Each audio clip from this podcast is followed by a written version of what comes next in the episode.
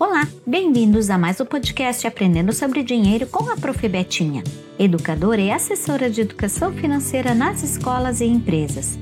Neste episódio falaremos sobre as catástrofes naturais que afetam a vida das famílias, comunidades e setores produtivos. Entre os principais eventos temos as secas que nesse ano assolam os estados do norte do país.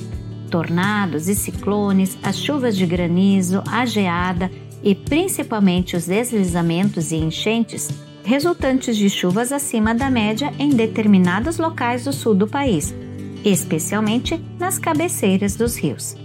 No estado do Rio Grande do Sul, tivemos chuvas intensas e diversas cidades do Vale do Taquari foram violentamente atingidas. O principal rio do Vale do Taquari é o Rio Taquari recebendo água de diversos afluentes e posteriormente desaguando no rio Jacuí e formando o Lago Guaíba.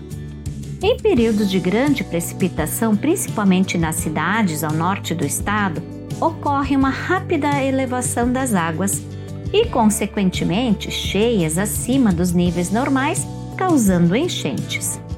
Na primeira semana de setembro de 2023, o Vale do Taquari presenciou a maior e mais devastadora enchente de todos os tempos, superando a cheia de 1941.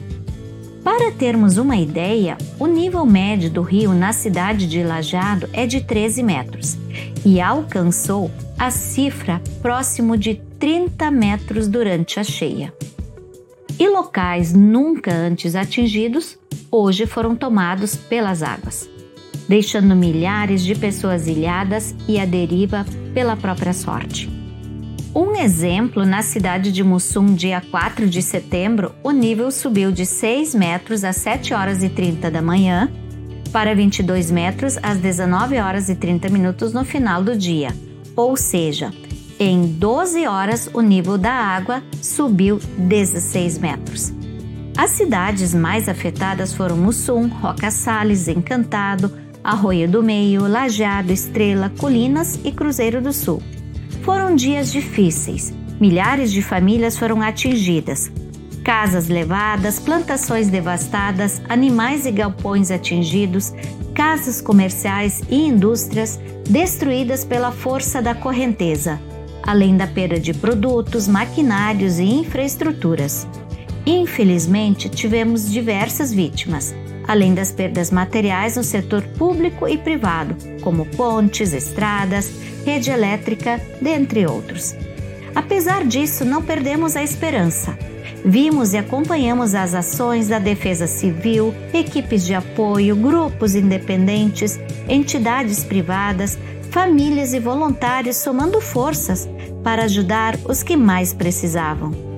Vizinhos, amigos criaram redes diversas com equipes de diversas cidades que deixaram de lado seus afazeres e colocaram a vida em primeiro lugar, com enxadas, botas, baldes e muita empatia, se conectando em equipes e suporte de especialistas.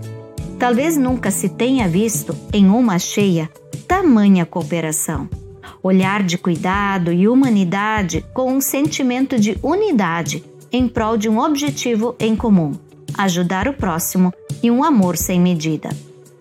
Todos ajudaram da forma como podiam, seja com mão de obra, doação de recursos, auxílio na limpeza de lares atingidos, produção de marmitas, acolhimento dos desabrigados, doação de produtos de limpeza, alimentos, material escolar vestuário, móveis, dentre outros.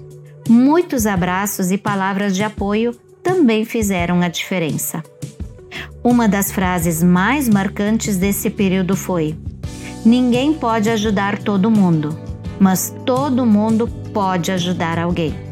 E assim seguem nossas cidades, em rede de cooperação, pensando soluções que envolvem recursos financeiros, afetivos e humanitários, pois contra as forças da natureza não temos controle e catástrofes podem acontecer. Portanto, a família e pessoas nos acolhem e são nossa base de equilíbrio, e cada valor que podemos guardar ao longo dos anos pode ser útil e necessário nesses momentos tão desafiadores. No próximo podcast Aprendendo sobre Dinheiro, falaremos sobre seguros agrícolas. Até lá!